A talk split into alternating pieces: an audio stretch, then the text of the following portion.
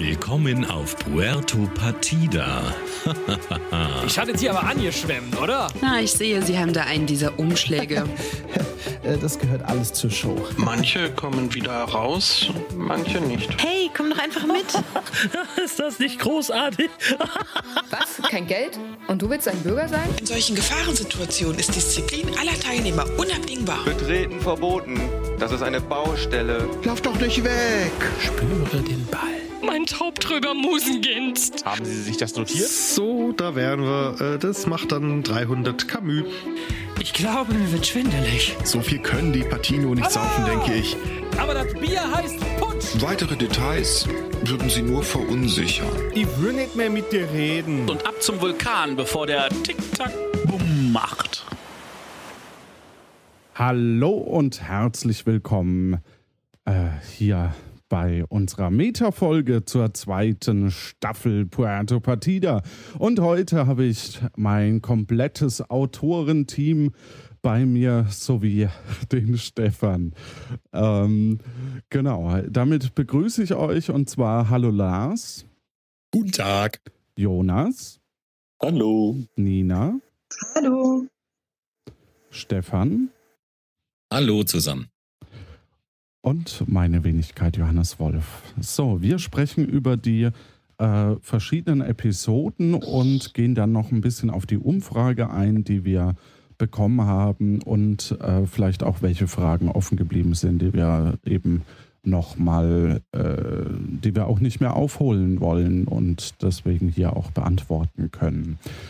Äh, ja, die erste Folge Ulf, der Himberger und der Mord, die wurde geschrieben von Lars Engelmann.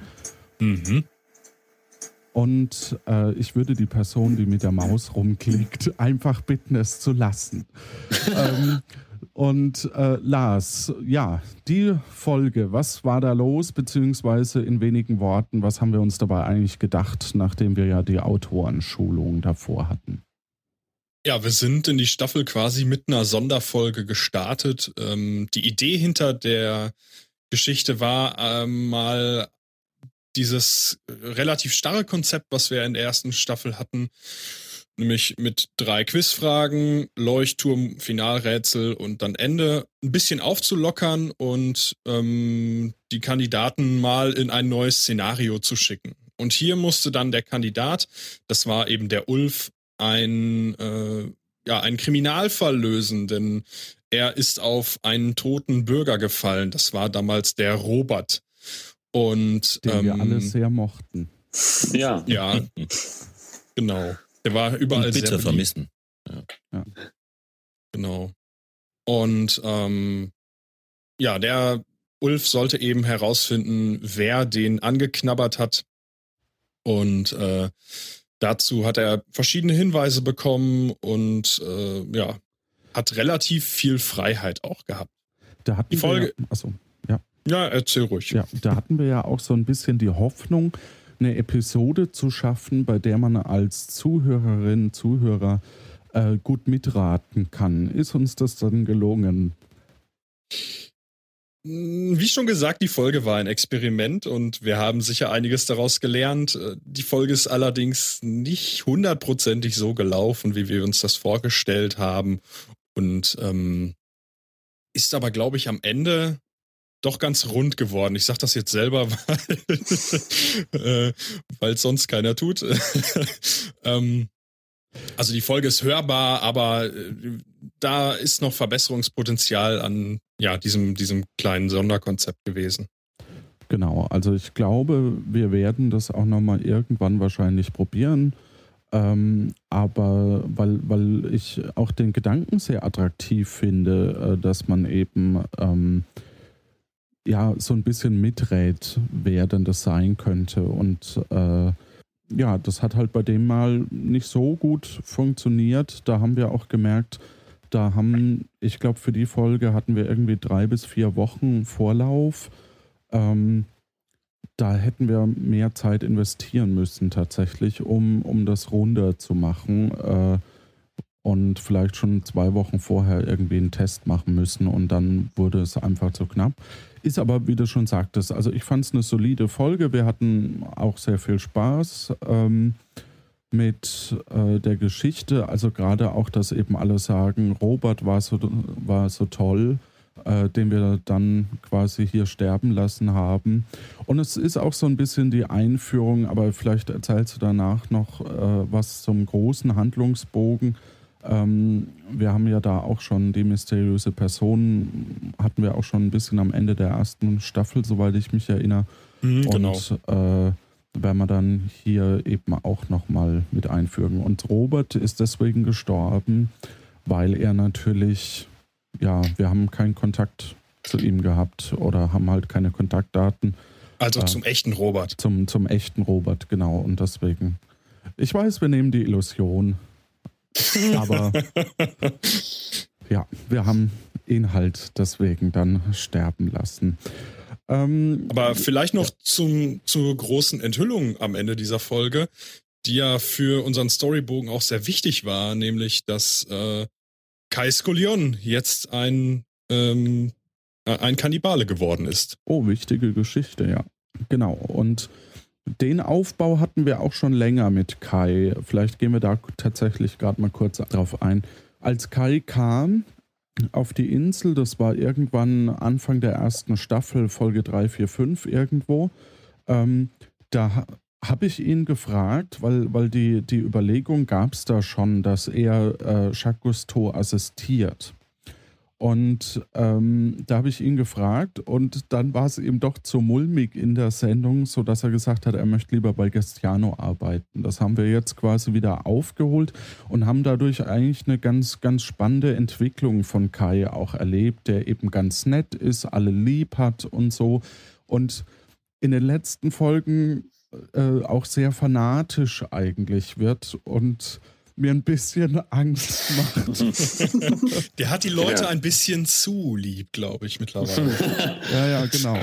Also ähm, auch in den Umfragewerten schneidet er sehr gut ab. Also die Entwicklung von ihr äh, fand ich da eben auch äh, ganz gut gelungen als äh, Lob an dich, Schrägstrich euch. Ähm, weil äh, ja, wird so nach und nach durch diese Gierlöwenfrucht eben äh, er ist eigentlich sogar schon fast schlimmer als Chuck. So vom, vom Wirken ja. her.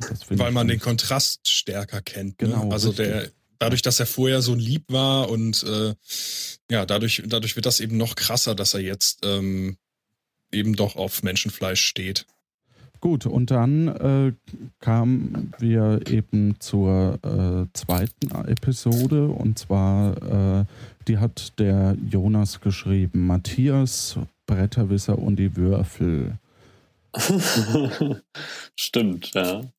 Ähm, das war dann die erste Folge nach der Krimi-Folge von der Staffel und das war auch die Folge, in der wir den Vulkan einführen wollten und das neue Finale vorstellen wollten.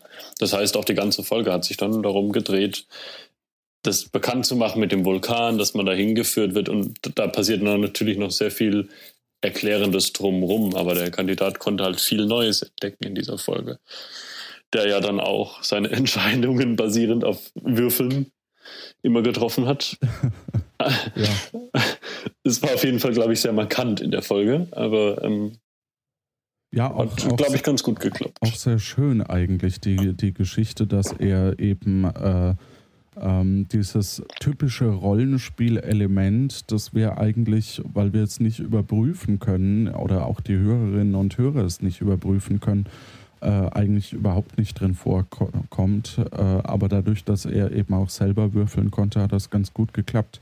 Und seine Aussage am Ende über den Vulkan ist die, die dann eben auf dem äh, Schild vom Vulkan stand. Richtig. Das ist vielleicht auch noch ganz wichtig nochmal oder ganz interessant zu wissen, ähm, dass wir, da gibt es Rutschen und sowas. Das war eben so der Satz, den, den er geprägt hat. Und das ist natürlich das Wissen, das dann auch die Bürgerinnen und Bürger auf Puerto Partida haben. Und seitdem war das immer so ein Abenteuerspielplatz, der Vulkan, ne? Und irgendwie ja. so zum Spaß. Ja, weshalb er sich auch gegen Ende sehr freut, als er mit in den Vulkan darf. Richtig, ja, ja. im Finale. Dann hatten wir äh, Jörn Schaar und der gelbe Hut, featuring Soziopod, ähm, geschrieben von der Nina. Ja, da ging es hauptsächlich um den Hund von äh, Susanne Hitchcock, den Daniel für sich beansprucht hat, weil äh, Susanne in der ersten Staffel Daniel den Hund versprochen hat, dafür, dass er sie mit seinem Taxi aus dem Dschungel herausfährt. Mhm. Das wird dann ganz schön gelöst am Ende, hat beide dann einen Hund. Äh, Daniel übernimmt den von Operatoris Schwester. Und ganz schön fand ich da auch wieder, wie sich das mit, äh, wie in der zweiten Folge mit den Würfeln, hier mit dem gelben Hut entwickelt hat. Aus einem Reiseführertext raus, den der Jörn sehr ernst genommen hat, äh, wollte er dann ständig, dass äh, alle Hundebesitzer mit gelbem Hut rumlaufen. Und so hat sich dann ja auch der Titel der Folge entwickelt. Genau, also wir hatten zu dem Zeitpunkt überhaupt nicht vor, den gelben Hut, ich glaube im Reiseführertext, das kann vielleicht Stefan äh, sagen, ähm, war es ja auch so, dass äh, eigentlich der gelbe Hut, dass dieses Gesetz um den gelben Hut äh, längst vergangen war, oder? Es war eine Alternative zur Leine. Also wenn die Hunde angeleint rumlaufen, braucht man keinen gelben Hut. Wenn sie unangeleint sind, braucht man einen. Ah, okay. Ja, das ist ja auch eine, eine ganz interessante Mechanik, so ein, so ein Schandmal ein, einzuführen. Ne? Irgendwie Hundebesitzer tragen gelbe Hüte und Waffenbesitzer, ich weiß es nicht mehr. Rote. Rote, ja. Ja, also ganz, ganz nette Idee. Ja, und was man auch noch sagen muss in der Folge, ähm, wenn keiner von den Bürgern in den Vulkan will, um zu gucken, was da los ist und äh, um die Erdbebenmaschine aufzuhalten, dann äh, müssen es halt die Angeschwemmten machen. Dann verspricht Sancho Pancho eben auch jedem Angeschwemmten, der das macht, die puerto-partidische Staatsbürgerschaft. Gibt es sonst noch was dazu zu sagen? Ansonsten würde ich sagen, gehen wir äh, zur Folge Stefan und Nocta Stranga über äh, Featuring der Butler. Wir hatten auch Insat Moin und so schon dabei. Ähm, die hat wieder der Lars geschrieben. Mhm. Das war die Nachtfolge. Richtig. Ähm, wo uns ja doch auch ein bisschen was wieder passiert ist. Ja, also ursprünglich war geplant, dass ich die Nachtfolge moderiere sogar und mhm. da den Spielleiter gebe. Das äh, hat nicht so ganz hingehauen, weil ich dann ja einfach nicht konnte. Ja, dadurch ist zum Beispiel der Tombo, der in der Folge vorkommt, ein anderer Tombo als in der Podstock-Folge. Äh, denn die Dateien hatte ich zwar vorher aufgenommen, also alles, was der Tombo Mortinoy in dieser Folge erzählt, aber ähm, ja, das, das ist dann irgendwie untergegangen und ja, dann hat Johannes den eben kurzerhand auch nochmal mitgenommen. genau, und plötzlich musste ich eine neue Stimme äh, kreieren äh, und war dann sehr froh, als du dann bei der Live-Aufnahme da warst. Äh, der Gedanke war, dass der Spielleiter halt auch nachts schläft. das wusste ich gar nicht. Ja, es ist eigentlich eine coole Idee. Ja. Aber leider hat es dann eben nicht funktioniert. Äh, und äh, da hatten wir dann auch diesen Running Gag mit den Affen. Und äh, da, das hattest du, glaube ich, auch anders geplant, ne? Ja, Noctostranga ist ja, oder was war das? Noctastranga, genau, ist ja ähm, eben dieses Phänomen, dass nachts auf Puerto Partida Dinge dann doch äh, anders sind oder seltsam sind und äh, anders als tagsüber meine ich und, und irgendwie seltsam sind. Äh, und die Affen sind eben ein Teil davon gewesen. Normalerweise sollten die eben so eine ab und zu so eine Conga-Line äh, über einen äh, Marktplatz machen. Oder ich glaube, ich hatte es nur einmal geplant und du hast es dann als Running Gag äh, eingebaut, genau. Aber ich glaube, ich habe noch gar nicht erzählt, worum es überhaupt in der Folge ging. Ne? Wir sind so ein bisschen ähm, mittendrin angefangen. Weil ich gerade den Punkt hier stehen habe. Äh, Lars, worum ging es denn in der Folge? äh, diese Folge war dazu gedacht, um die mysteriöse Person ein bisschen weiter in den Vordergrund zu rücken. Und äh, die bricht in dieser Folge nämlich in die Arztpraxis von Lopaka Viandisto ein. Und unser Kandidat, der Stefan, der ist da Zeuge von geworden und musste eben Ulf ein bisschen assistieren bei der Lösung dieses Falls, nämlich äh, ja, wo diese Person hin ist und eventuell auch wer diese Person ist. Aber das haben wir natürlich nicht aufgelöst. Ja, ich, ich finde, das ist auch eine ganz äh, besondere Folge geworden. Also äh, sehr experimentell, eine ganz andere Stimmung als sonst. Und äh, ich glaube, das macht jetzt in der Staffel auch das Besondere aus, dass, dass die Atmosphäre uns immer wieder ganz dicht äh, gelingt, ähm, dass Folgen auch, auch mal in eine ganz andere Richtung gehen und auch die Kandidaten dann natürlich vorher nicht wissen, was kommt auf sie zu. Und da hat sich natürlich der Kandidat auch ziemlich, ziemlich schwer getan. Das hat man so ein bisschen, bisschen gemerkt. Ich glaube, der war auch so ein bisschen überrumpelt, dass irgendwie doch alles anders war. Ich glaube, in Staffel 1 wussten die Kandidaten gerade gegen Ende ja schon recht genau, was kommt auf sie zu, was haben sie zu erledigen, wo müssen sie letztlich auch hin. Und das ist ja hier so ein bisschen aufgebrochen. Und das finde ich ganz besonders schön. Das freut mich. Genau, was, was, wir, was ich bei der Episode gelernt habe, äh, war, dass äh, es schwierig ist, Charaktere einzuführen oder vorkommen zu lassen, mit denen der Kandidat oder die Kandidatin gar nicht interagieren soll. Also wir hatten ja so mhm. schlafwandelnde Personen auch, ich glaube Seppo unter anderem. Äh, und äh, das wird sehr schwierig, weil man natürlich, das kennt man ja auch vom, vom Point-and-Click-Adventure, dass man eigentlich alles mal anklickt. Und, Hier gibt äh, es nichts zu tun. Ja, genau. das war so die besondere Herausforderung hier auch ein bisschen für mich jetzt. Ja, und ich glaube, man verwendet halt relativ viel Zeit dann auf Dinge, die zwar ein bisschen zur Atmosphäre beitragen, aber nicht zur Kernstory. Und ähm, das kann natürlich auch ein Problem werden, wenn die Kandidaten oder wenn wir nicht deutlich genug machen, was ist jetzt für den Kandidaten wirklich wichtig und was ist eben nur so Dekoration in Anführungszeichen.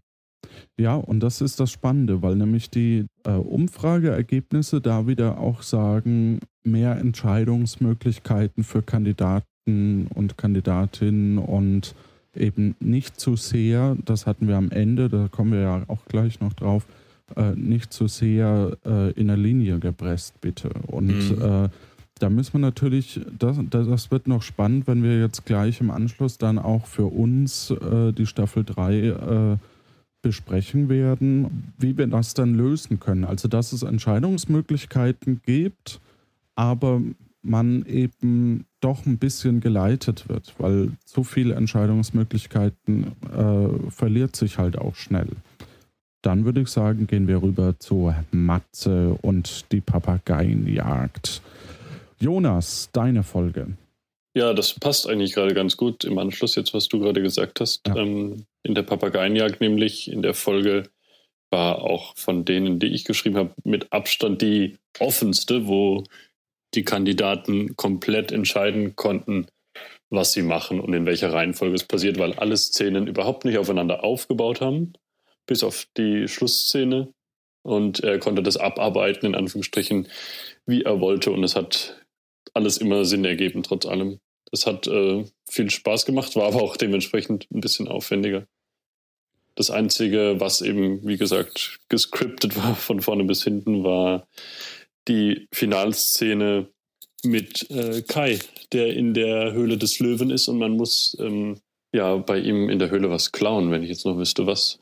Äh, den letzten Brief muss man, glaube ich, bekommen. Den letzten Brief, richtig, genau. Und äh, da haben wir ja auch äh, nicht gesagt, wie er das jetzt hinbekommen soll. Also ich glaube auch in allen Proben hat jeder das ein bisschen anders gemacht und das war auch insofern extrem, weil man tatsächlich hätte gut sterben können in dieser Szene. Haben wir auch fast, also nicht vorgehabt, aber ähm, es war auf jeden Fall klar, dass man da, wenn man einen Fehler macht, auch stirbt.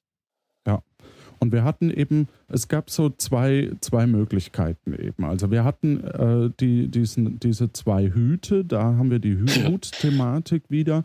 Und man hätte, wir haben uns für beide Hüte eben unterschiedliche Lösungen überlegt, wie man das bei Kai dann machen kann. Ähm, und Matze war hier auch ein echt guter Kandidat. Ja. Äh, wir hatten in der Staffel eh sehr viel gute, oder eigentlich fast alle guten waren sehr gut. Ähm, Und äh, auch Kandidatinnen. Auch äh, danke. Ähm, Kommen wir ja gleich noch zu. ja, die waren eigentlich nicht so gut. Die waren sehr, sehr gut. ja. so, ähm, und äh, genau, da war es sehr schade, dass Matze dann gestorben ist und damit haben wir ja dann auch so ein bisschen eine, eine äh, Sterbefolge äh, eingelegt und zwar ist er an der Kaki gestorben, was uns sehr oh. lange vorgehalten wurde äh, von über verschiedene Medien, warum ausgerechnet die Kaki zu dem Problem führt. Das Interessante ist, dass wir in diesem Finalraum äh, dieses Mixerrätsel, darum geht es. Also man musste äh, verschiedene Früchte in unterschiedlicher Reihenfolge in den Mixer werfen und wenn man das getan hat, sind die eben, waren die halt weg. Und wir hatten das in allen Folgen davor auch schon. Äh, das Interessante ist nur, ab dem Zeitpunkt, wo das aufgefallen ist, hatten plötzlich alle panische Angst davor. Was ähm, in der Umfrage auch kam für eine Frage, was, weil es jetzt gerade passt, war nämlich, was ist denn so mit Kandidaten, die richtig cool waren, die Spaß gemacht haben zuzuhören und die dann blöderweise sterben? Kann man da nicht irgendwie was machen, dass die doch irgendwie auf der Insel für immer bleiben oder dass es da irgendwas gibt? Ja. Finde ich einen interessanten Gedanken, aber ist schwierig. Also zum einen sind sie ja tot in der Geschichte. Wie fühlt sich denn das an, wenn ich, wenn ich quasi dann nicht da sein darf, äh, obwohl also dann kriege ich ja deutlich mit, dass ich anscheinend nicht gemocht werde. Und das muss gar nicht stimmen, weil man es kann auch sein, dass man halt vielleicht einfach nicht dran gedacht hat. Oder man merkt auch bei vielen Kandidatinnen und Kandidaten, dass sie eigentlich cool und lässig sind, aber dann in so einer Aufnahmesituation halt auch mal sehr aufgeregt sind äh, und äh, vielleicht auch deswegen als Kandidat oder Kandidatin eben äh, nicht so gut rüberkommen, aber es eigentlich, wenn sie dann spielen würden, das sehr gut machen könnten. Ich glaube, was halt auch passieren könnte, wenn wir es so machen würden, ähm, wäre, dass die Leute das Finale gar nicht mehr ernst nehmen, beziehungsweise ja auch so ein bisschen die Spannung verloren geht.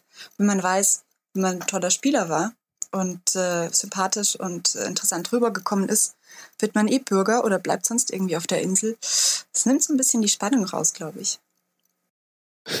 Einfach gar nicht die Rätsel lösen, sondern sich komplett darauf fokussieren, dass man nett wirkt. ja, genau. Das ist der Grund, weshalb wir das lassen. Der Friedhof ist ja so ein bisschen als Trostpreis gedacht gewesen, also dass man wenigstens als Name da auftaucht. Ne? Da kommt ja, glaube ich, in der Podstock-Folge noch ein bisschen stärker vor. Ja. Genau. Genau, also ähm, das ist, es ist echt schade, aber so sind halt die Spielregeln und jeder weiß, worauf er sich einlässt oder jede.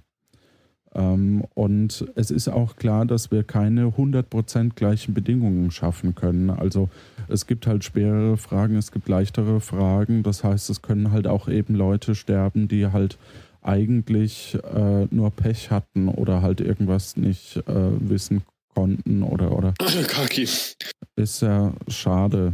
Ja, Kaki ist halt doppelt blöd gewesen, dummerweise. Ach so, ja, im Grunde genommen ist das so die, die, äh, die, die Charakterisierung von Kai, der plötzlich hier alle Papageien niederstreckt, weil er eben kein Menschenfleisch mehr bekommt und damit eben eigentlich ein großes Desaster auch auslöst. Ähm, und wir versuchen auch an das Rezept für die Papageien-Lasagne zu kommen. Das, äh, Zum Nachkochen zum Nachkochen äh, fürs Wiki, aber ich muss zugeben, dass wir da auch, ja, ich traue mich da jetzt auch nicht mehr so nah ran an den Kai jetzt, nachdem er so. Also das und, und selber nach, also wenn wir das selber ausprobieren zum Kochen, dann ähm, ist das natürlich auch blöd, weil die Papageien immer so teuer sind. Ja, und so artenschutztechnisch kriegen wir da, glaube ich, auch ein paar Probleme, eventuell. Aber es gibt hier genug in Köln. Also äh, in der ganzen Stadt sind Papageien im Sommer. So grüne Papageien. Egal. Ähm, dann nächste Folge wieder von Nina. Äh, Nemi und die Putschkneipe. Mit dem Explikator im Einstieg. Das kann man hören. ja, ähm, in der Folge wurde die Putschkneipe eröffnet von Stefano der ja eh so ein bisschen zwischen den Berufen hin und her tingelt. Erst fliegender Händler, dann Eisverkäufer und jetzt hat er eben die Kneipe eröffnet.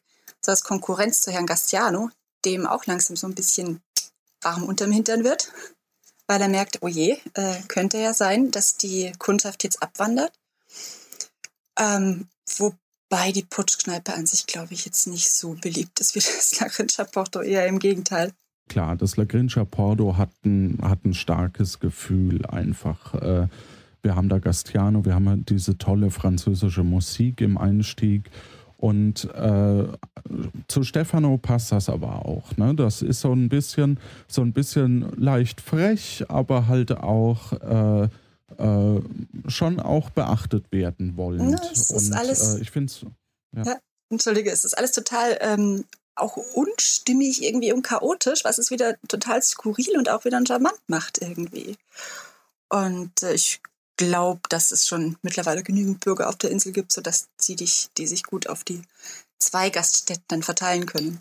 Ja, also vor allem glaube ich auch, dass wir mit dem Bon Gusta Blonder einen schönen Gegenpart haben, der hier eventuell auch noch zu stärkeren Konflikten führen kann. Was wir ja jetzt schon später merken, plötzlich wird Gastiano eben panisch. Ja, vorher war er so ein bisschen in seiner sicheren Blase. Also äh, er war eh die einzige Kneipe in Cefurbo und äh, da ist alles in Ordnung und passt und so. Und jetzt muss er sich halt dann plötzlich äh, anstrengen. Und ich glaube, das sehen wir dann auch in einer späteren Folge von dir dann nochmal. Was mir einfällt zu dieser Folge, was einmalig war, glaube ich, war das Rätsel später im Vulkan ging nochmal auf diese Suppe ein, die Gastiano drinnen kochte. Also man musste genau aufpassen, was der da gesagt hat. Und wenn man sich das nicht mitgeschrieben hätte, ich hätte, glaube ich, das niemals mitgeschrieben, weil es schon lange nicht mehr vorkam, dass das dann im Finale eine Rolle spielt, ähm, hätte man das gar nicht schaffen können. Ja, deswegen war ich auch so sehr dankbar. Also es steht auch im Wiki, äh, dass es wohl bei der Zubereitung des äh, Ananas-Chilis ganz wichtig ist, äh, die Zutaten mehrfach äh, dem, dem Kunden zu erwähnen. ähm, oder so. Hat, glaube ich, Kati geschrieben. Sehr schön, ja. Fände ich allerdings ein Punkt, was man vielleicht häufiger wieder bringen könnte. Ich finde das ganz cool. Kommen wir zu Tobi, Hörer und Mhm, die genau. Verdächtigen. Ja, wieder eine Krimi-Folge, also äh, ist jetzt die dritte. Und äh, genau, da geht es darum, dass bei den vorherigen Episoden äh, ist der Kandidat ja jeweils gestorben und das hat jetzt Auswirkungen auf die Folge 7. Denn der, äh, der Palast des Präsidenten ist teilweise eingestürzt, was für unsere Geschichte eigentlich ein sehr, sehr wichtiger Punkt war. Denn erstens ist es die Rechtfertigung für den Notstand. Der ähm, Präsident ruft eben den Notstand aus und, und das hat relativ viele Konsequenzen. Bestimmte Gesetze treten in Kraft, die unsere Geschichte verändern. Und äh, Jacques Cousteau ist dabei ins Koma geschlagen worden durch die Trümmer, die in seine äh, Zelle gefallen sind.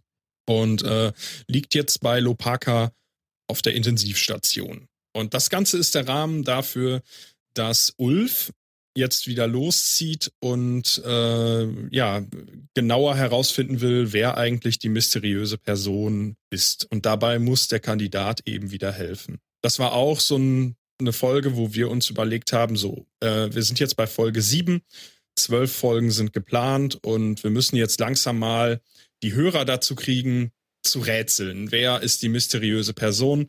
Also haben wir da versucht, ja, so Verdachtsmomente zu streuen in dieser Folge. Das äh, denke ich ist auch ganz gut äh, gelungen. Dann gehen wir über zu ähm, Rebecca und die äh, Bäh. eine heitere Folge von Jonas. Also eine Folge mit einem heiteren Produkt. Dann hat sich ja irgendwie durchgezogen. Ne? Ja. Ich, hab, ich kann mich noch erinnern, dass wir hier in unserem Slack, wo wir untereinander ja schreiben, ich gesagt habe, hm, mir fehlt noch hier so ein Name. Ich habe bisher die und die Wörter, die dazu passen, die Fernbedienung zu beschreiben. Und ich weiß nicht mehr, wer geantwortet hat. Ja, dann mach doch einfach the bad raus. Hatte ich tatsächlich überlegt auch, aber habe es mich nicht getraut und dann dachte ich, na gut, wenn noch jemand dafür ist, machen wir das. Wir haben Pemela und Andersen als zwei große Maschinen und hier haben wir ein altes Produkt von Jerome, der das entwickelt hat äh, und eben äh, da noch keine tollen Bezeichnungen gefunden hat. Damit lässt sich das ganz gut erklären. Genau. Aber ist eigentlich auch ganz schön, dass er, ähm, dass er Bert damit eigentlich schon ja so ein bisschen übertölpelt, weil der kriegt ja diese Aussprache von diesem Bäh überhaupt nicht hin. Beziehungsweise tut sich der total schwer. Also auch schon so ein bisschen Vorgriff auf, auf Jeroms Plan, ich bin besser als du. Richtig. Das ist die Folge mit dem Einstieg äh, über den Schrank im Kinderzimmer. Oh, mm, von den drei Folgen mein Lieblingseinstieg von denen, die ich gemacht habe. Ähm, Wunderschön. Einfach ja. wahrscheinlich hat die Kinderstimme einfach gewonnen, ne? also es war saucool eingesprochen und insofern hat es einfach funktioniert, ja. Das war echt goldig. Da habe ich auch mich sehr angestrengt, dass man nicht raushört, dass ich das bin. Nein, Grüße, Grüße an die Tessa. Man landet ja dann gar nicht auf Puerto Partida in dieser Folge, sondern man landet auf der Inselgruppe und ähm, lernt zum ersten Mal die Inselgruppe ein bisschen mehr kennen und ist da sehr, sehr viel unterwegs. Man lernt dieses gefährliche Wäldchen Roué kennen, zumindest laut Daniel, der da wieder ein gutes Geschäftle macht. Ähm, auch eine Frage, die ganz oft in den Umfragen kommt. Was passiert eigentlich mit diesen ganzen Schulden? ich glaube, da werden wir noch eine Folge füllen können. Man äh, trifft auf Kirsten ähm, und dann geht es rüber auf Puerto Partida, wo man nochmal Bert Baguette trifft, der da einem ausführlicher zumindest von Jerome erzählt. Also das ist jetzt so die Folge, wo man die Geschichte von Jerome ein bisschen kennenlernt, wer das überhaupt ist, also dass es den auch gibt, dass es ein potenzieller Verdächtiger sein könnte, auch wenn er ja verschwunden ist, scheinbar vielleicht auch tot. Er wird auf jeden Fall deutlich eingeführt, war auch das Ziel der Folge. Ja, wir haben es versucht ein bisschen zu verschleiern, aber da gehen wir gleich nochmal drauf ein, wenn wir den, den großen Handlungsbogen beschreiben. Ähm, was hier auch interessant ist, ist eben, äh, dass Kirstin auf die Anzeige von Herrn Lano antworten möchte, Richtig. eben Blumen äh, über die Kandidatin äh, zu Herrn Lano schickt, der aber mit gelben Tulpen, glaube ich, äh, nichts anfangen kann und die an Schack weiter äh, schickt und eben dann der Liebesbrief an Herrn Lano plötzlich an Herrn äh, Gusto. Gusto geht und er natürlich auch dummerweise so formuliert ist, dass man es nicht erkennt. Ähm, genau. Der, was ja auch interessant ist, bei Jacques Gusto ja momentan im Koma liegt oder zumindest bewusstlos ist. Kurz darauf ja dann in der nächsten Folge seine Entwicklung durchmacht, so wie Kai seine durchgemacht hat. Ja, genau. Haben wir hier schon, war das hier schon, dass das Gastiano panischer wird? Wann war denn das?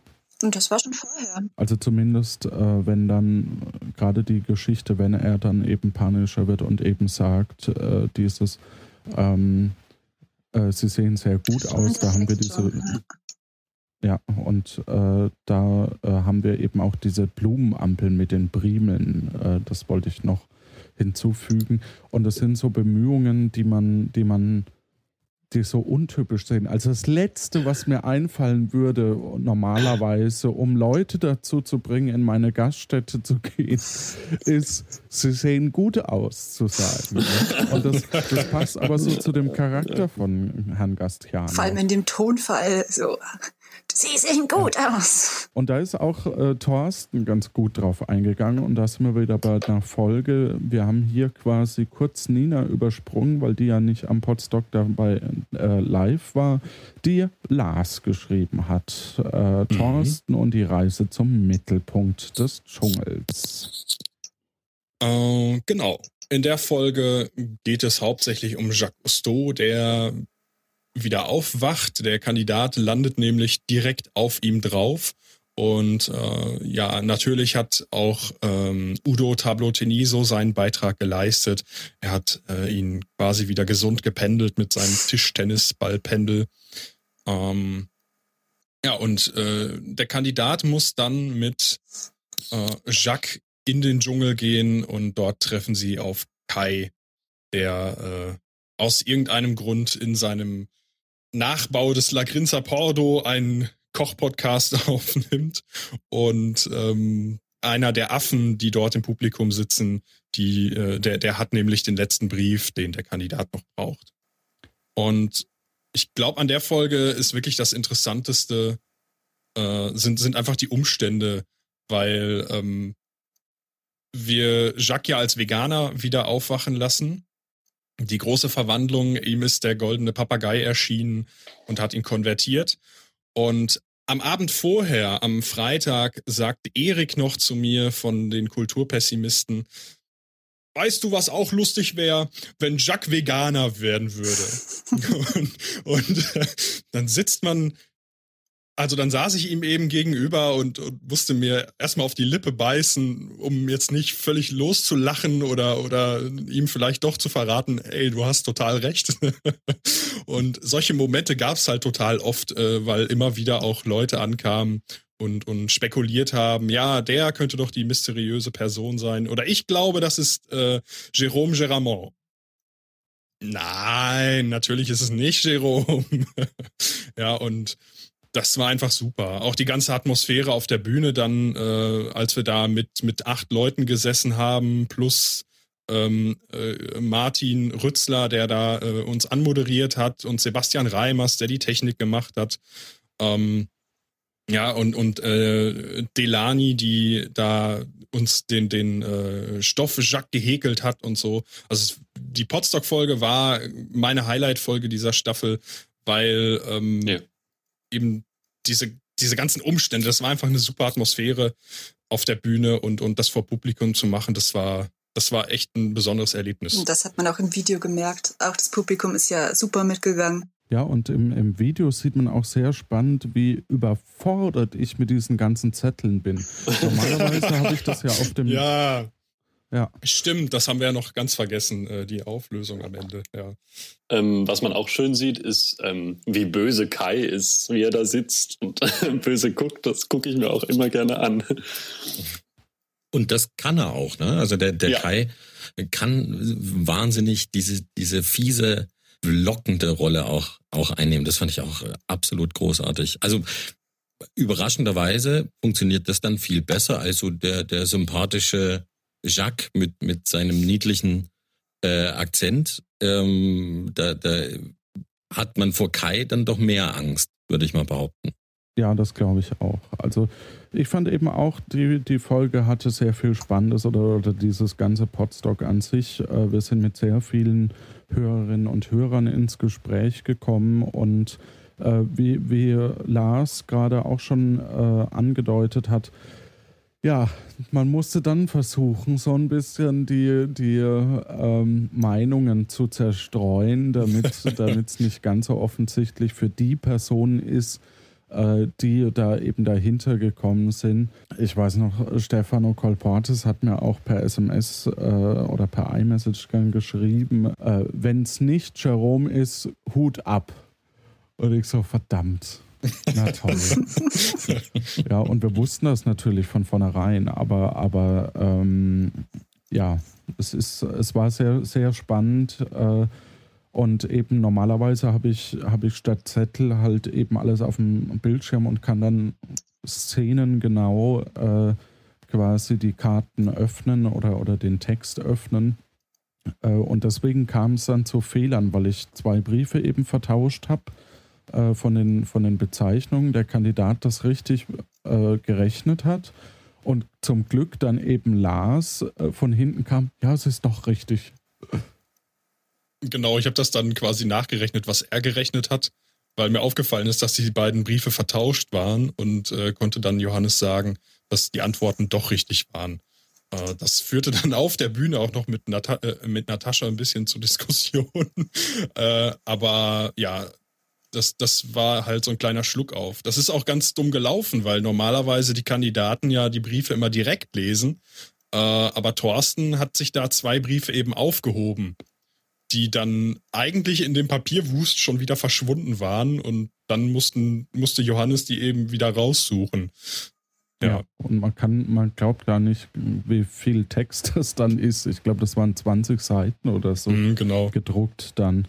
Also zum einen merkt man, dass, dass auch sehr viele Leute natürlich live ganz anders spielen, äh, wenn sie natürlich tatsächlich in der Interaktion mit anderen sind. Das, das, äh, die Atmosphäre spürt man schon auch sehr stark, finde ich. Ja, aber insgesamt auch ein sehr cooler Kandidat. Ja, er hat super mitgespielt. Das, da kann man gar nichts sagen. Ja. Stefan, wie war denn dein Eindruck vom, vom Podstock?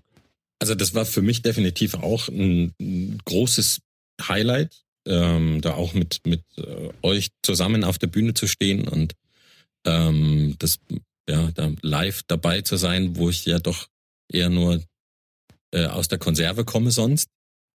Ähm, und ich ja, es war einfach eine wahnsinnig gelungene Folge, weil das Publikum dabei war, weil ein Kandidat dabei war, der der uns kannte, der aber ähm, ja sehr viel eigenen Humor reingebracht hat, der Thorsten.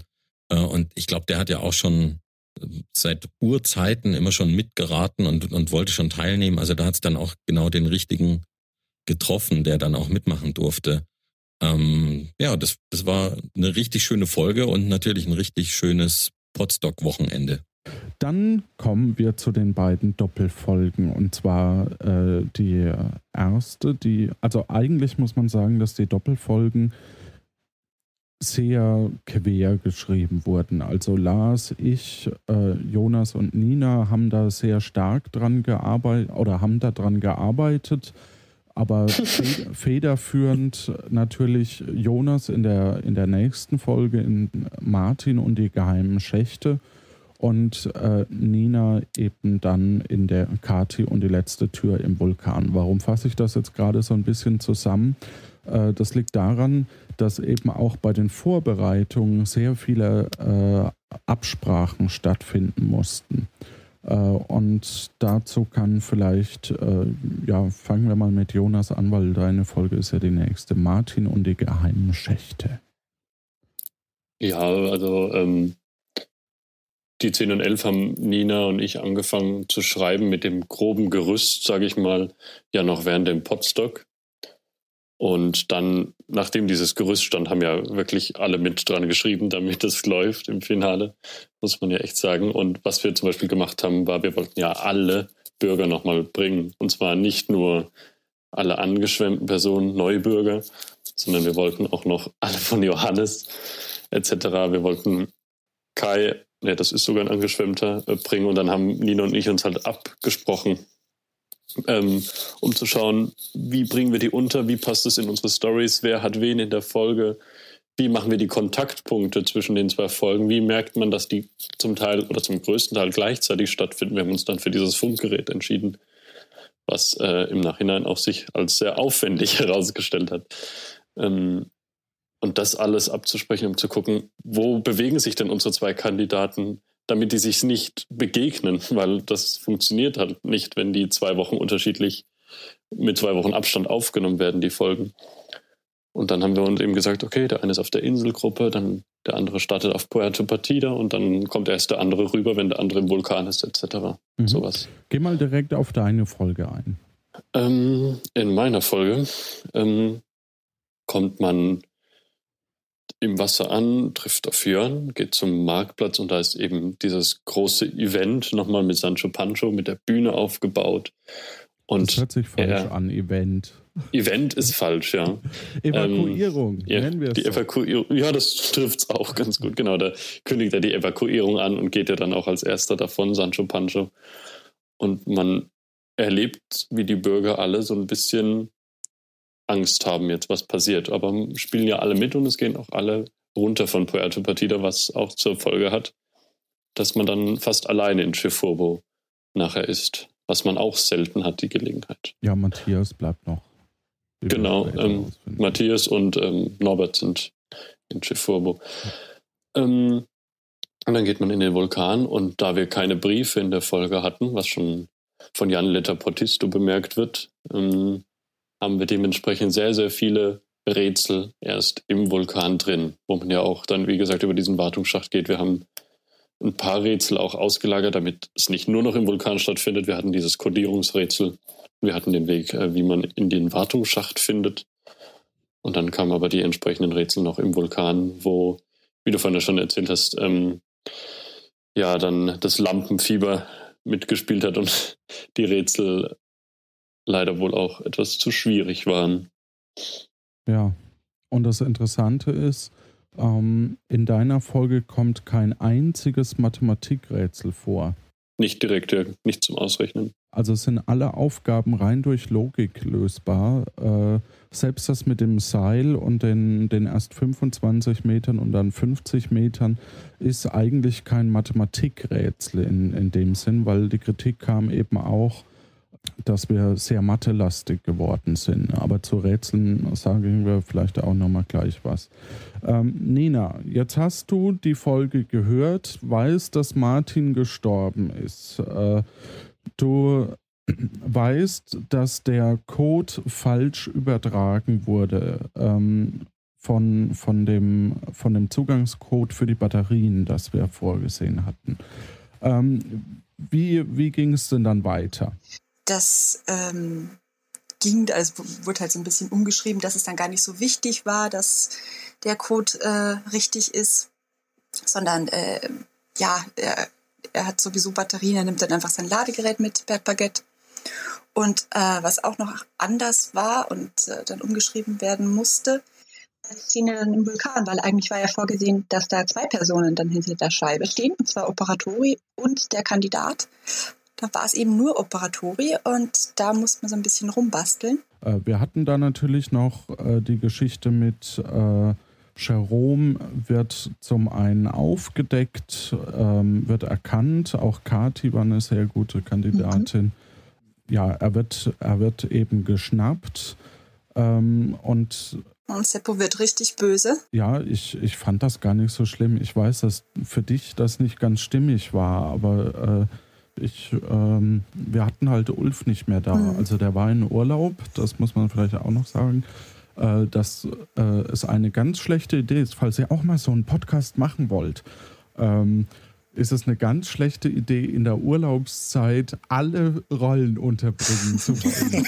ja, das ist eine ganz, ganz dumme Idee. Aber gut, wir haben es ja halbwegs hinbekommen.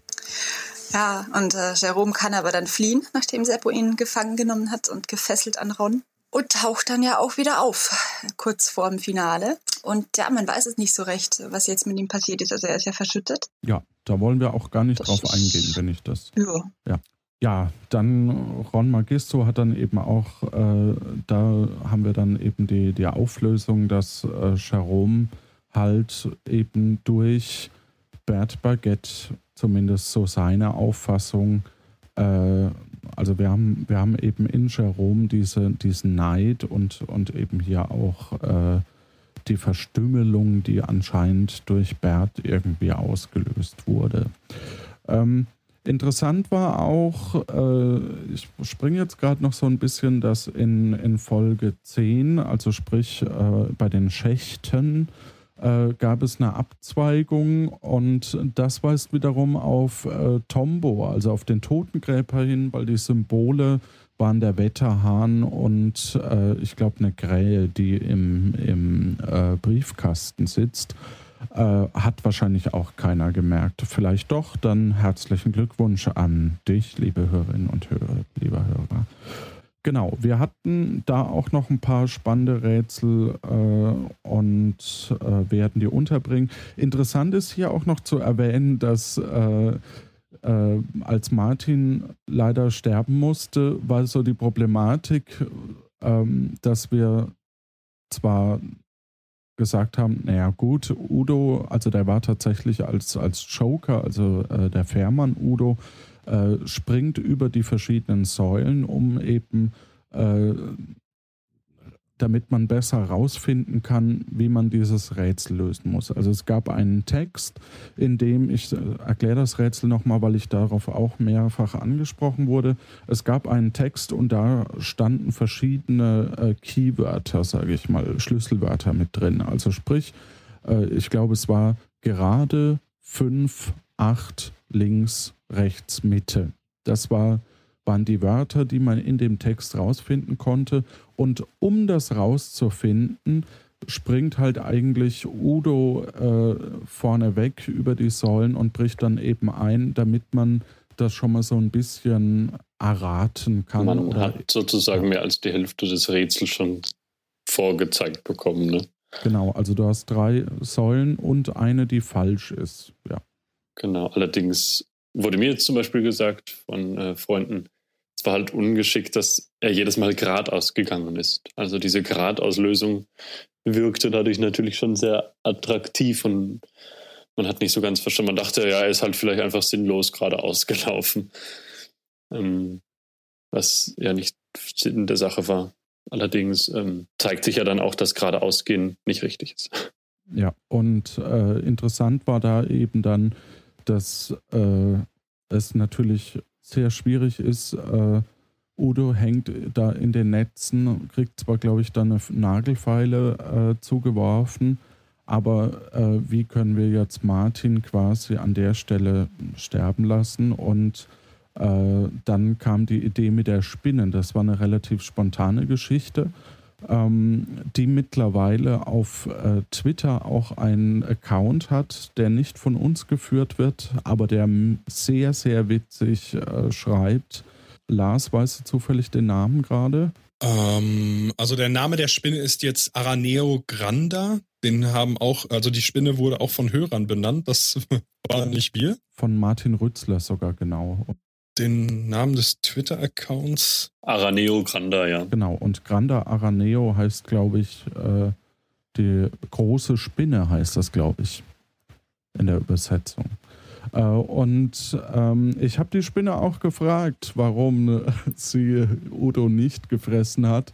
Und sie hat geantwortet, äh, ja, die roch so komisch. weil er ja kifft und so. Und ähm, das ist eine legitime Erklärung dafür, dass die, äh, dass wir ihn retten konnten, aber Martin leider nicht. Ja, dann hatten wir eben das Finale, da mussten wir auch ein bisschen was eben umstellen. Das hat aber ganz gut funktioniert.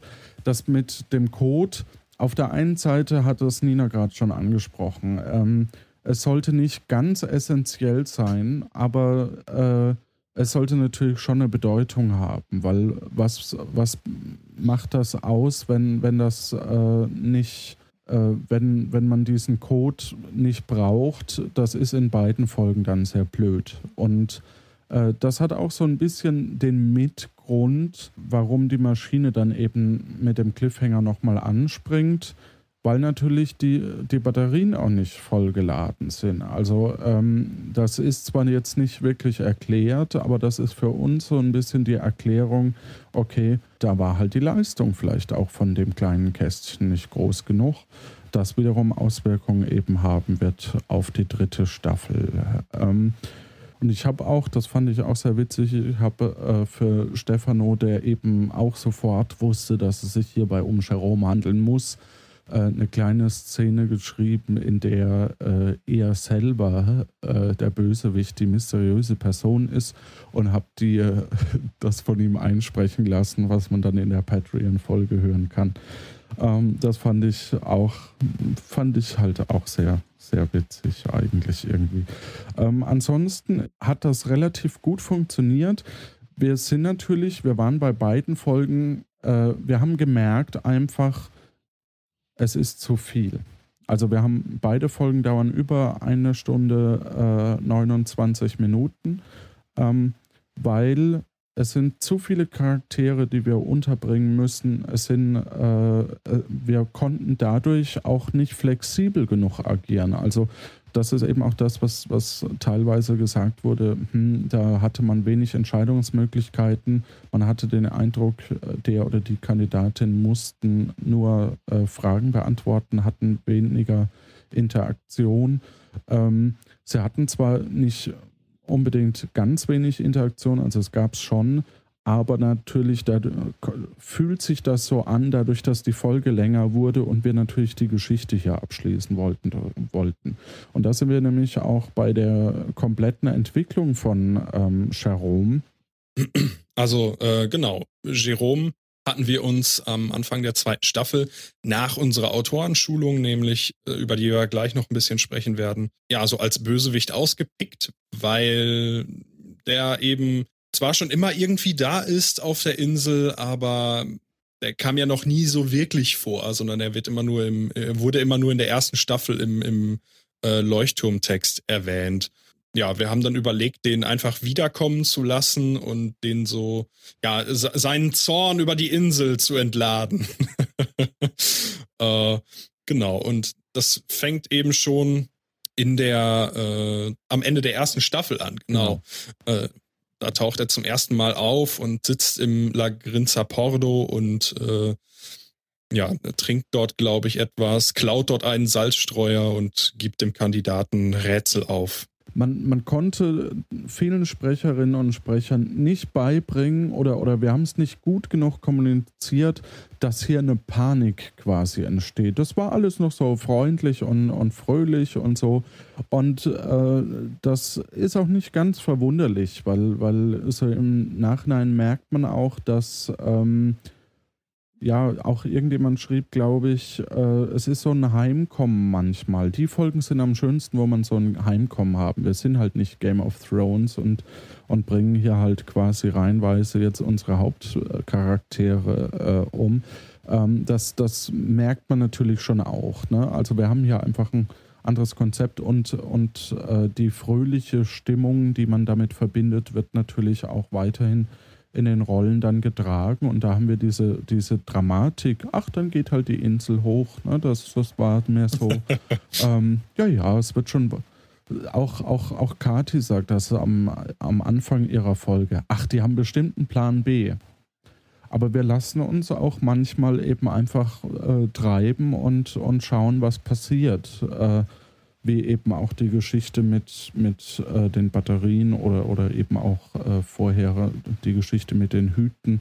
Selbst die Geschichte mit dem Bongusta Blonder ist eine Erfindung von Stefan live äh, auf dem Podcamp gewesen, glaube ich, wenn ich mich recht entsinne, dass er eine Kölschkneipe aufmacht. Das war nicht von uns unbedingt so angelegt und äh, das greifen wir eben dann ganz gerne auf und lassen das einfließen. Interessant ist, äh, noch zu sagen zu Jerome, dass die, die Verbundenheit zwischen der Person, die geklaut hat in, in, der, in der Arztpraxis nachts und eben der mysteriösen Person, die äh, die ganze Insel tyrannisiert, die wurde auch nicht von, von allen äh, in Verbindung gebracht. Verdächtigt zwar Ulf, dass die beiden zusammenhängen. Und eben in dieser Einstiegsszene, wo er den Salzstreuer eben klaut, war das für uns klar. Auch, dass, dass diese Verbindung irgendwo da sein muss, weil wer soll denn noch böse sein auf dieser kleinen Insel?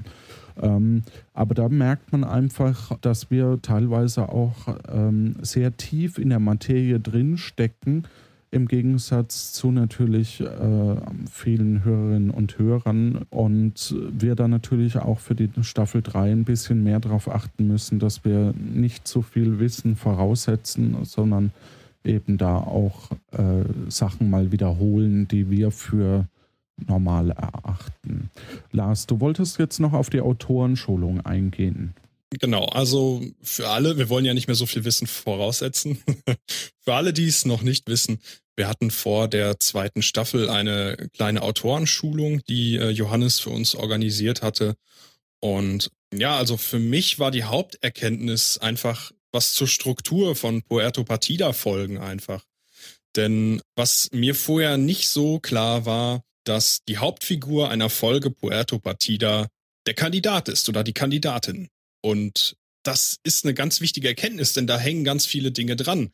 Nämlich zum Beispiel die Handlungsfreiheit oder die Entscheidungsmöglichkeiten. Wenn wir bei der Planung von drei Folgen gleichzeitig, also eine schreibe ich, eine schreibt Jonas, eine schreibt Nina, wenn ich jetzt meine Folge schreibe und bestimmte Dinge noch nicht klar sind, die in meiner Folge passieren, dann macht das natürlich den Job von Jonas und Nina auch nicht einfacher.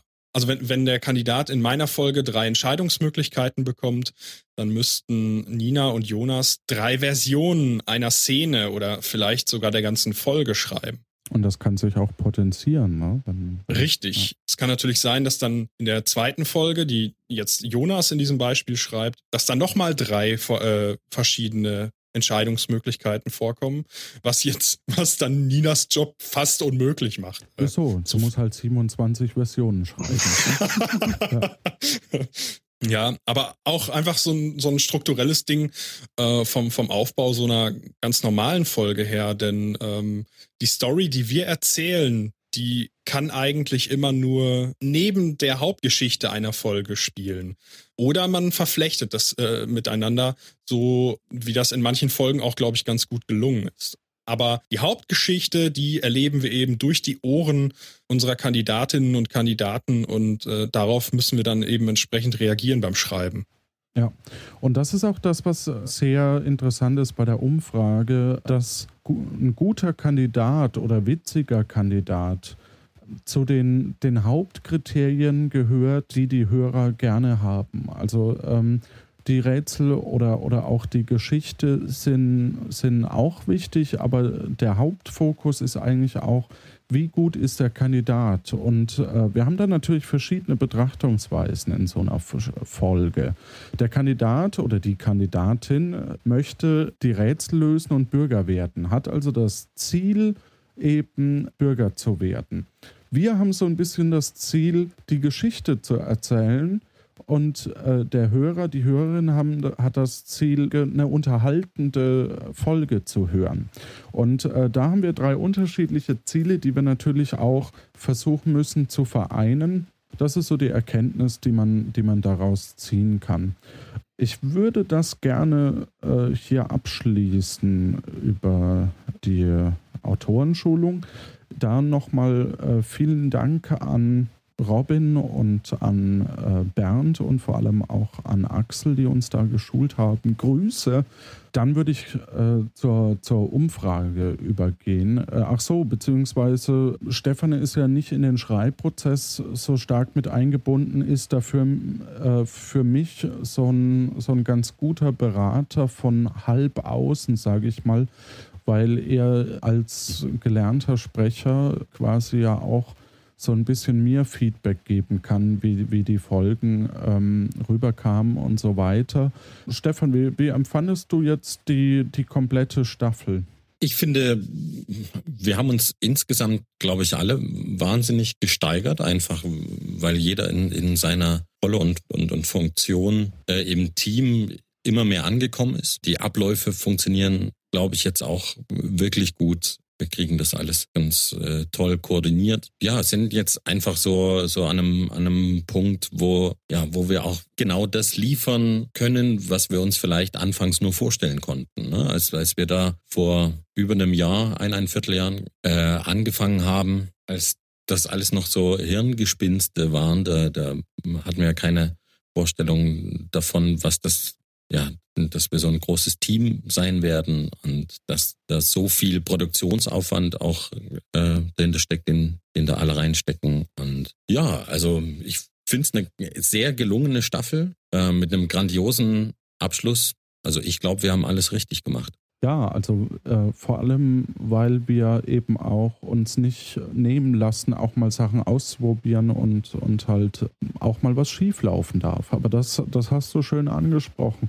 Ich bin auch wahnsinnig fasziniert davon, was für eine Entwicklung allein jetzt in diesem groben Jahr entstanden ist. Also am Anfang nahezu alleine.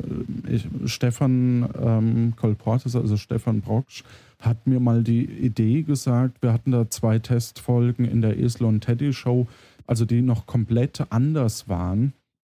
Ähm, dann hatten wir so ein Agententhema, habe ich, hab ich mir überlegt, dass man drei Agenten hat, also drei Kandidaten, Kandidatinnen gleichzeitig.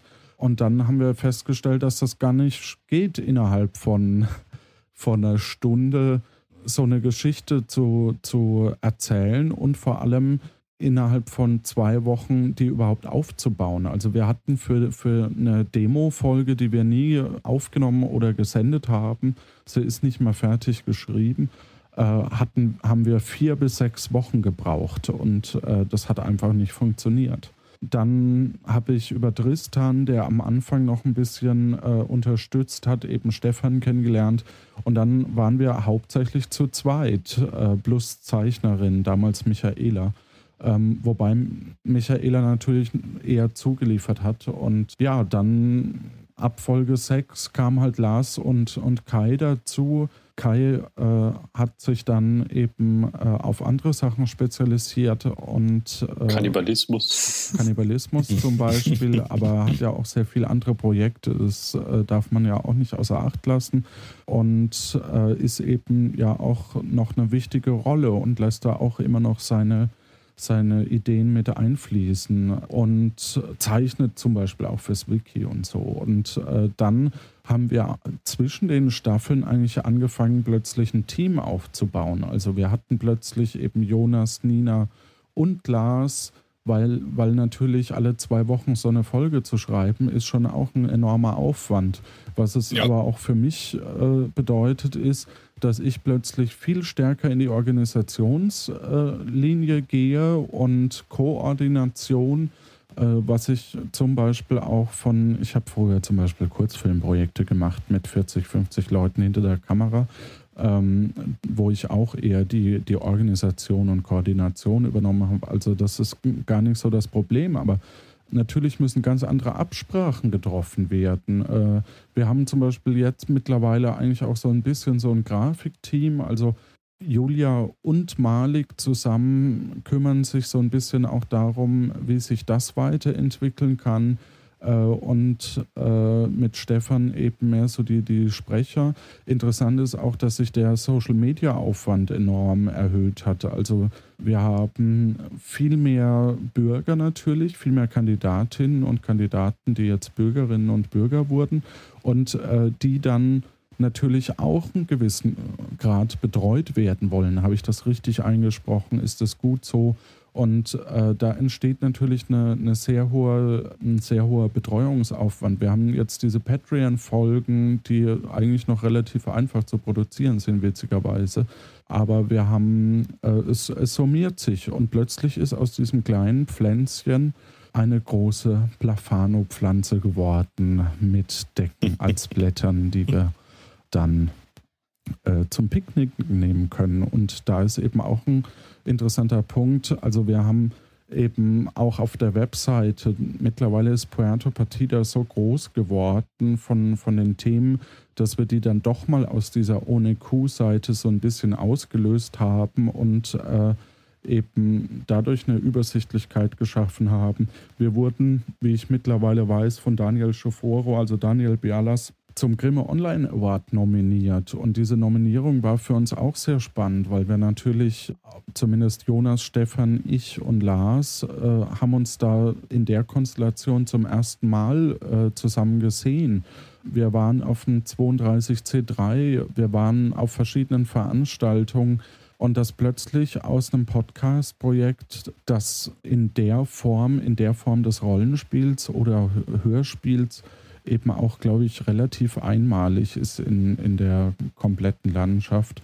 Und es ist vor allem auch, wenn, wenn wir jetzt sehen, was wir von unseren Hörerinnen und Hörern zurückbekommen, eben die, die äh, gehäkelte Figur oder eben auch die, die Geschichte mit dem Wiki oder die zwei Programmierer Elanvoll und Tagcafé, die uns aufgesetzt haben und die Hörerinnen und Hörer, die eben dafür jetzt schreiben und wirklich uns auch dabei sehr stark unterstützen, weil wir selber eben im Wiki auch Sachen nachschlagen können, die wir vielleicht vergessen haben, weil äh, wir haben das ja auch nicht so hundertprozentig im Kopf. Oder eben verschiedene Twitter-Accounts, die erstellt wurden, äh, wie die Spinne, wie, äh, ich krieg sie wahrscheinlich eh nicht alle gerade auf den Kai Skolion, Daniel Schuforo, Ulf, Detektivo Inspectoro, waren das alle? Ich glaube, da gibt es noch welche. Achso, ich dachte, du guckst gerade im Wiki nach, weil da stehen nämlich tatsächlich Nee, nee, das alle. waren jetzt die, die ich auswendig kenne. Udo ja. Tablet Teniso gibt es noch.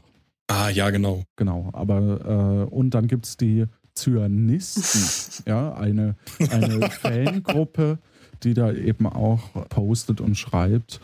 Und die Unterstützung von unseren Hörerinnen und Hörern ist enorm. Und das merken wir auch. Letztlich ähm, ist es auch sehr schön, dass, dass wir äh, über Patreon ein bisschen was oder auch PayPal, dass es Leuten was wert ist, was wir hier machen.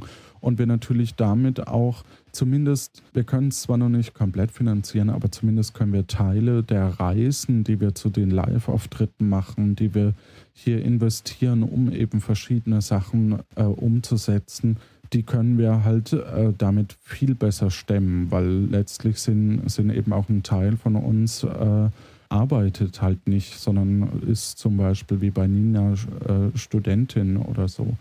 Ähm, da macht man ja nichts. Ja, es ist, es ist, es ist kein Broterwerb, sage ich mal. Das, das habe ich damit mit sagen wollen. Dass man im Studium natürlich sehr engagiert und konzentriert und immer sofort lernt, das wissen wir alle. Warum höre ich dich jetzt lachen, Johannes? Also, ich lache Da ist so ein Lächeln in Nein, deiner Stimme. Das ist überhaupt kein Lächeln. Doch, es ist ein Lächeln in der Stimme, du hast recht. Gehe ich kurz auf die Umfrage ein. Was, was deutlich zu sagen ist, ähm, ungefähr 40 Prozent haben auf die Frage, wie hast du von Puerto Partida erfahren, angegeben, dass es eine Podcast-Empfehlung war. Es sind relativ wenige über den Grimme-Preis gekommen, das waren zwei Prozent.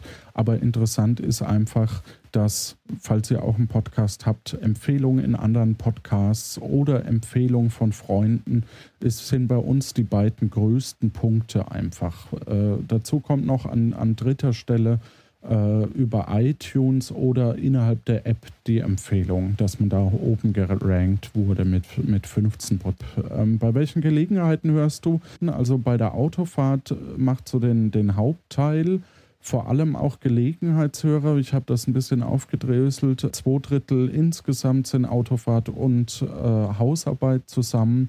Äh, interessant ist, äh, dass gerade Gelegenheitshörer, die, die die Umfragehörerinnen natürlich auch beantwortet haben, hören das in der Gruppe, also mit anderen zusammen. Ähm, alle Folgen haben gehört 64, mehrfach 19. Äh, man muss dazu sagen, wir haben ungefähr 100, also das muss man sich auch mal auf der Zunge zergehen lassen. Das sind 104 Leute, die hier diese Umfrage äh, beantwortet haben, was wirklich großartig ist, weil das, das sind äh, ist schon kein geringer Anteil unserer äh, gesamten Hörerschaft anhand der Downloadzahlen. Äh, von daher vielen lieben Dank, dass ihr da auch mitgemacht habt. Interessant war für mich auch, welche Ureinwohner auf Puerto Partida hört man gerne. Da hatten wir an erster Stelle Gastiano, äh, dann Gusto und Seppo, die sind, teilen sich den zweiten Platz. Dann kommt Herr Lano, dann Bert und am schlechtesten schneidet ab Herr Operatori, der übrigens zu meinen Lieblingsfiguren gehört. Äh, aber ich weiß jetzt Bescheid, liebe Hörerinnen und Hörer, ähm, dass wir da nicht immer konform laufen.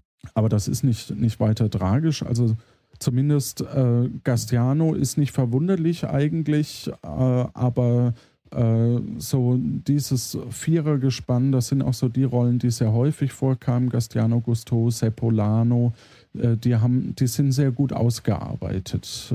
Interessant ist auch, dass äh, Operatori auch sehr viele Negativstimmen bekommen hat. Nee, eine, eine. Äh, auf wen könntest du verzichten? Eben Operatori. Äh, einer hat auch Bert bekommen von meinen Charakteren und eine Offizio. Interessant war auch die Frage, soll der Witzeautomat vom Marktplatz verschwinden? 9% der Befragten verstehen den nicht. 74% finden den großartig und 15% ist es eigentlich relativ egal. Und dann gab es noch ein paar sonstige Antworten. Da hatten wir zum Beispiel, äh, wenn es eine Art Zufallsmechanismus gäbe im Sinne von Geld rein und dann kommt entweder ein Witz oder man kann sich einen Keks holen fände ich das auch noch ganz spannend. Finde ich auch eine interessante Idee. Äh, Finde ich super. Witz oder was Sinnvolles ist ziemlich schräg. Vielleicht lässt sich das noch besser einbauen. Für mich nicht das Beste auf der Insel, aber mit der Zeit lieb gewonnen und ich glaube, er ist etwas abgenutzt. Das sind so die Meinungen dazu. Wie soll sich das Finale gestalten? Interessant ist, dass 14 Prozent den Leuchtturm zurück wollen, da was mich sehr irritiert. Aber der Großteil sagt egal und unter sonstiges stand auch, dass wir vielleicht eine neue Idee haben. mal schauen. Soll es folgende übergreifende Handlungsstränge geben? Grundsätzlich ist so die Tendenz, wir wollen natürlich eine Entwicklung sehen, was man rauslesen kann. Wir wollen natürlich eine Entwicklung sehen, aber äh, wir müssen natürlich auch dem Ganzen folgen können. Also gerade bei Gelegenheitshörern merkt man, dass die eher für Einzelgeschichten sind. Kennst du das Wiki? Ist auch interessant, äh, dass von 66 Prozent äh, beziehungsweise äh, von, von einem sehr großen Teil, also nur, nur 13 Prozent kennen es noch nicht, äh, wiki.puertopartida.de, sehr witzige Texte, ist halt nicht spoilerfrei. Also man sollte dann halt auch schon Sachen gehört haben. Interessant ist beim, beim Spenden auch, dass gerade bei den Gelegenheitshörern über 50 Prozent äh, vorhaben, noch zu spenden, äh, ungefähr ein Viertel schon gespendet hat oder spendet äh, und aber ein Viertel sagt, nee, das will ich nicht. In der Gesamtauswertung haben 40 Prozent das vor. Warum es nicht stattfindet, habe hab keine Ahnung. Äh, Wäre natürlich schön, um das weiterhin überhaupt zu finanzieren oder eben auch, äh, dass wir uns vielleicht dann doch irgendwann auch mal äh, live zusammensetzen können bei, bei zum Beispiel Staffel 4, um, um dort äh, an einem Wochenende vielleicht tatsächlich als Autorenteam äh, miteinander uns kennenzulernen, Teambuilding zu machen und natürlich auch schönere Geschichten ab, abstimmen können. Würdest du selbst gerne einmal mitspielen? Das ist die letzte Frage. 50 Prozent sagen Nein und 33 Prozent Ja und 14 Prozent, dass sie bereits dabei waren. Also die Hälfte sagt mittlerweile Nein. Vorher war das mal genau andersrum. Also äh, anscheinend haben die Leute mehr Angst. Und das bestätigt sich auch so ein bisschen. Wir haben für die aktuelle Qualifikationsfrage, also Vorkommen in Folge 2, nur zehn Antworten momentan und davon ist ungefähr die Hälfte äh, nicht mal Mitmachkandidatinnen. Ähm, das liegt auch so ein bisschen natürlich daran, dass man jetzt gerade nicht weiß, was passiert, vielleicht auch ein bisschen Respekt davor. Jonas, du hast auch noch ein paar Fragen. Ich Jawohl, ich äh, habe noch mal ein bisschen was rausgesucht zu den Textfragen, wo man einfach drauf losschreiben konnte, was ist offen geblieben. Was sich gehäuft hat, waren vier Dinge. Das war nämlich einmal, worüber wir noch vorhin nicht gequatscht haben, was ist mit dieser Erde auf Pepes Grab los? Genau. Kann das uns jemand beantworten? Ich weiß nicht, warum das da liegt. Bin mir noch nicht ganz sicher, ob ich es wirklich verraten möchte, weil eigentlich ist es logisch. Äh, ist damit ein Rätsel. Ähm, also es fehlte Erde auf Pepes Grab. Hat jemand eine Idee? Wir lassen 3, 2, 1. Nee. Okay. Ähm, Pepe ist jetzt schon ein bisschen länger tot. Das heißt, wenn du in einem Sarg beerdigt wirst, kommt irgendwann der Zeitpunkt, wo der Sarg zusammenkracht und dementsprechend die Erde nach äh. Und äh, Tombos Aufgabe ist es jetzt quasi natürlich da neue Erde drauf zu äh, schütten. Äh, weil natürlich, ähm, also das ist ein ganz natürlicher Prozess, dass irgendwann eben man nochmal Erde nachschütten muss. Das sieht man auf Friedhöfen auch, dass da in der Regel am Anfang nur Holzkreuze stehen im, im ersten halben Jahr. Das liegt daran, dass eben der Stein sonst zu stark mit einsinken würde. Ja, also regulärer Prozess, keine, keine Besonderheit. Ja. Aber echt, dann kam häufiger die Frage auf, wer war genau nochmal Jerome? Warum ist er plötzlich wieder da? Es war der Gehilfe früher von Bert Baguette, der bei dem Teleporterunfall verschwunden ist und scheinbar nicht gestorben ist, wie sich jetzt herausgestellt hat.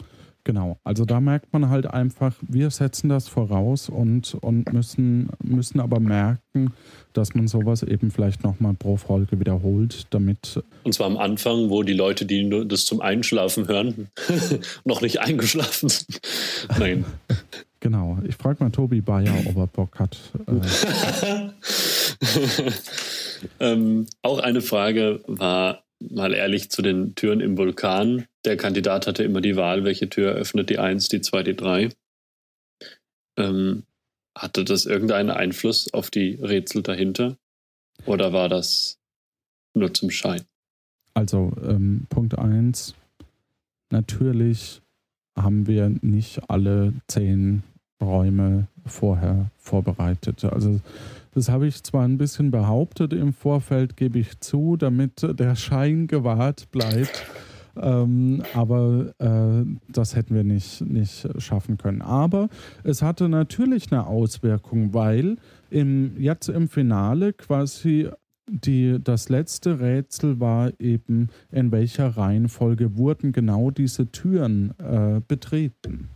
Ähm, das konnte dann gelöst werden, weil halt äh, der Herr Operatori, der absolute Lieblingscharakter von euch Hörerinnen und Hörern, ähm, der Herr Operatori eben ähm, hier äh, sich in den Computer gehackt hat. Was mir zu den Türen gerade noch einfällt, was auch keine Willkür war, war die Anzahl der Türen, die es gab. Also die war ja auch von vornherein so geplant, auch mit der Doppelfolge, dass da keine Tür verwendet wird in der ersten Doppelfolge etc. Das sind eigentlich so die großen Fragen, die es gibt. Okay.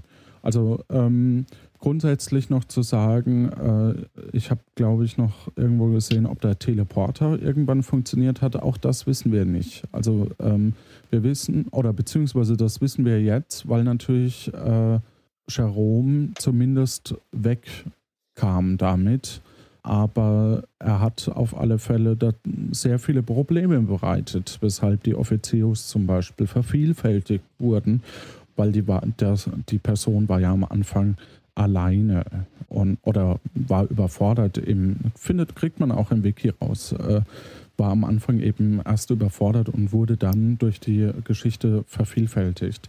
Äh, ich kann mich noch erinnern, aber ich glaube, das ist die zweite Frage, was so abschließend mit auf den Weg geben möchte. Ähm, dass sehr viele nochmal mit auf die Geschichte mit Pepe, Herrn Lano und Herrn Operatori eingingen, wie das, das zusammenhängt die haben wir einfach verhunzt, die Geschichte. Äh, das, wir haben da die nicht so gut erzählen können, wie wir das wollten und werden die auch nicht mehr aufgreifen. Also das ist vielleicht für den einen, also gerade für, für Vielhörer war das so eine Frage. Ich glaube, die meisten werden das schon gar nicht mehr wissen ob Pepe zum Beispiel wegen Herrn Lano blaue Haare hat. Natürlich ist da eine Verbundenheit da, aber das, das ist jetzt wirklich, geht in, zu sehr in, ins äh, Hardcore-Fantum.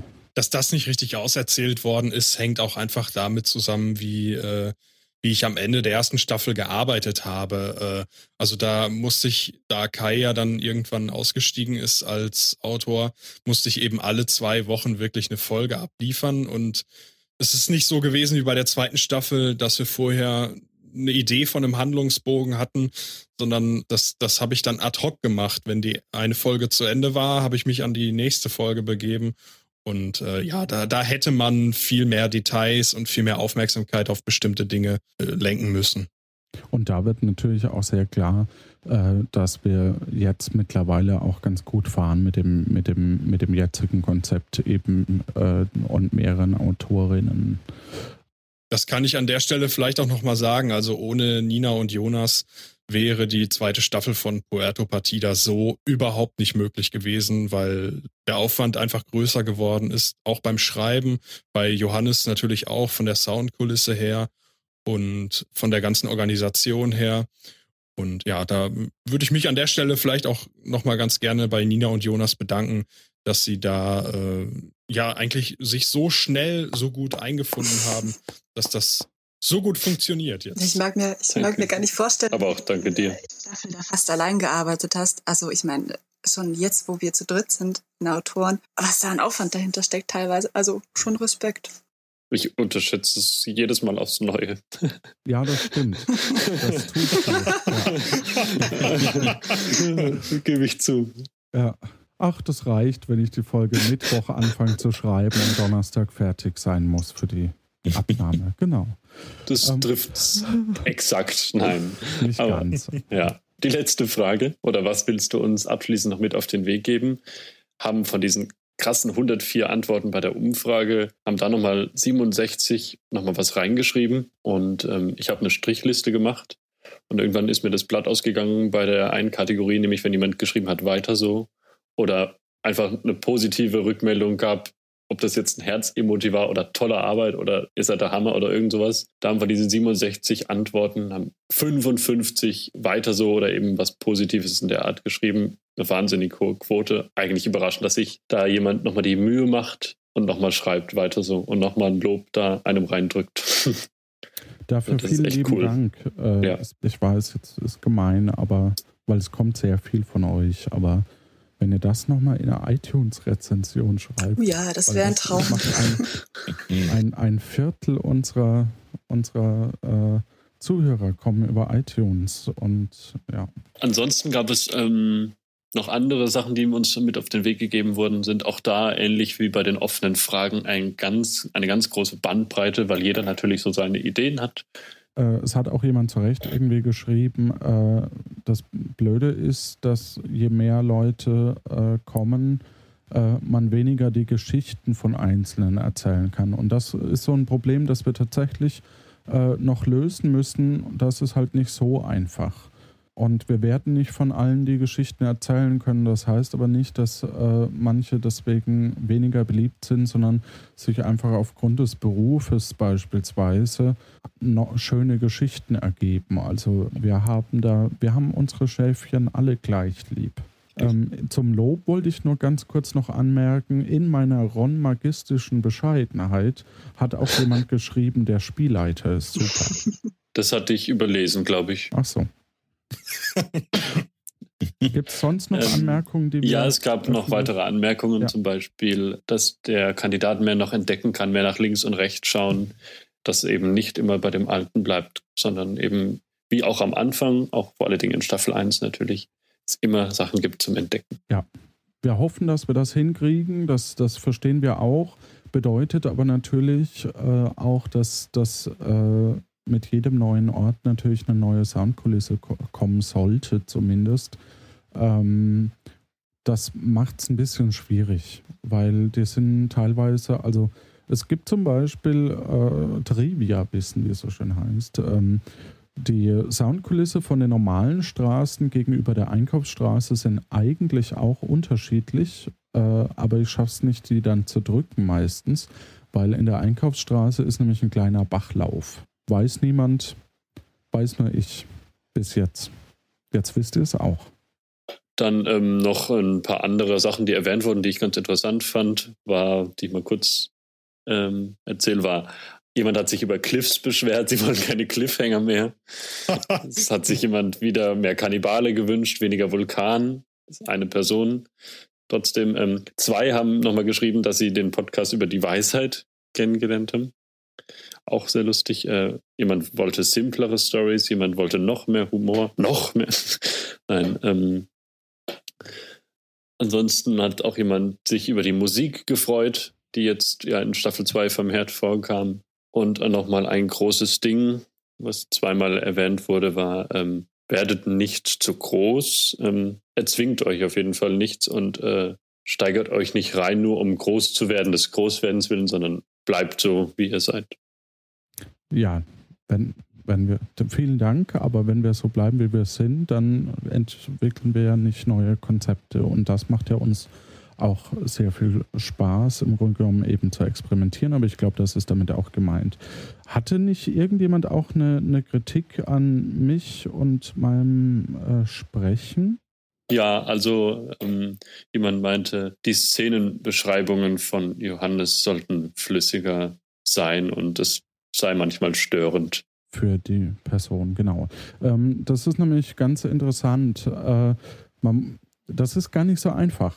Ähm, aber man kann das in den Griff kriegen. Und zwar zum einen ist es so, während also eine Person, ein Kandidat, eine Kandidatin sagt zum Beispiel, ähm, ich gehe zum Leuchtturm. Und dann sage ich, also gehst du zum Leuchtturm und während dieser Zeit öffne ich neue Karten, ändere die Soundkulisse. Das heißt, wir bräuchten theoretisch ab dem Zeitpunkt, um, um das wirklich komplett ausmerzen zu können, äh, eigentlich eine zweite Person hier, aber haben wir nicht. Die Gedanken lesen kann am besten, damit die weiß, was du vorhast. Genau. Bei den Dingen, die improvisiert werden. Absolut richtig. Äh, und äh, das macht es sehr schwierig. Aber es gibt natürlich bei Patreon auch so, eine, so ein Goal, dass wir den Johannes Wolf äh, dann zu einer Sprecherschulung schicken. dann würde ich das vielleicht auch besser hinkriegen. Ähm, ich glaube, die Person zahlt auch nicht, von daher kein Anspruch. Zwei Dinge, die noch erwähnt worden sind war, jemand findet die Einstiege immer super cool und findet es angenehm, dass so die Folge nicht aus dem Nichts losgeht, sondern dass man sich so ein bisschen drauf einstellen kann. Jetzt kommt der Einstieg und gleich geht's los. So ein bisschen Vorfreude. Und einer hat noch den Vorschlag gemacht, vielleicht mit Ankündigung auch vorher eine extra schwierige Folge zu machen mit extra schweren Rätseln. Alles coole Ideen auf jeden Fall, die da nochmal reinkamen. Ja, und da sieht man, wie gesagt, großartige Entwicklungen äh, ich, ich finde es unglaublich, was für ein, ein Vertrauen wir von unseren Hörerinnen und Hörern bekommen. Ich finde es unglaublich, wie viele sich engagieren. Wir haben über 50 Sprecher mittlerweile und Sprecherinnen natürlich zusammengefasst. Äh, wir haben vier oder drei Autorinnen äh, plus mich. Wir haben äh, Stefan, der mich eben vor allem auch berät und immer wenn ich dann aus der Folge rausgehe und sage, boah, war das wieder scheiße, äh, der dann sagt, ach, so schlimm war es doch gar nicht. Und dann war es auch gar nicht so schlimm, wenn er das sagt. Ähm, und äh, wir haben unglaublich viele tolle Leute, die uns anders unterstützen ähm, und dafür ein ganz, ganz großes Dankeschön. Ich habe es in der letzten Folge auch nochmal gesagt. Ich finde es auch ganz toll, äh, wie sich das eben entwickelt hat und dass wir eigentlich dadurch, dass ihr uns auch hört, dadurch, dass ihr uns empfehlt, ein, ich glaube, ein Großteil kommt auch durch Empfehlungen von Freunden, ähm, dadurch, dass, dass ihr uns wertschätzt, macht uns das unglaublich viel Spaß. Äh, wir lernen unglaublich viel, also wie man Geschichten aufbaut, wie man, wie man verschiedene Abläufe macht. Äh, ich glaube, Stefan, du hast auch ein bisschen äh, feststellen können, wie sich deine Stimme unter verschiedenen äh, Soundkulissen auch entwickelt, oder? Ja, das, das stimmt. vor allem, als du dann für die Staffel 2 einfach ein neues Soundbett gebastelt hast für die Reiseführertexte und sich auf einmal die Dynamik total verändert hat. Ja.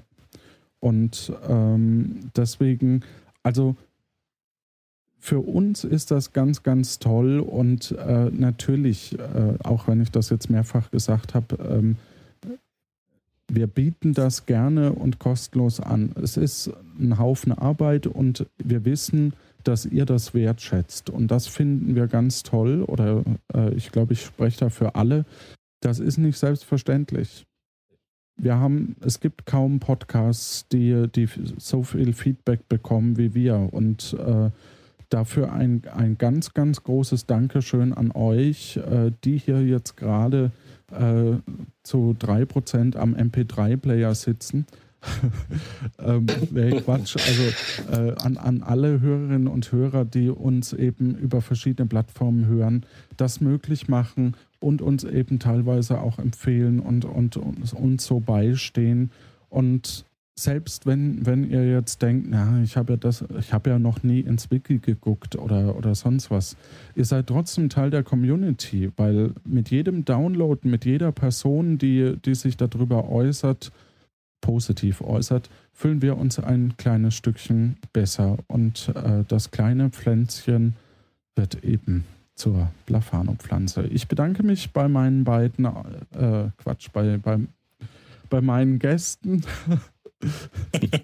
Ach, es hätte, oh, es hätte so reibungslos funktionieren können. Vielleicht Aber, doch mal nein. die Schulung. Tja.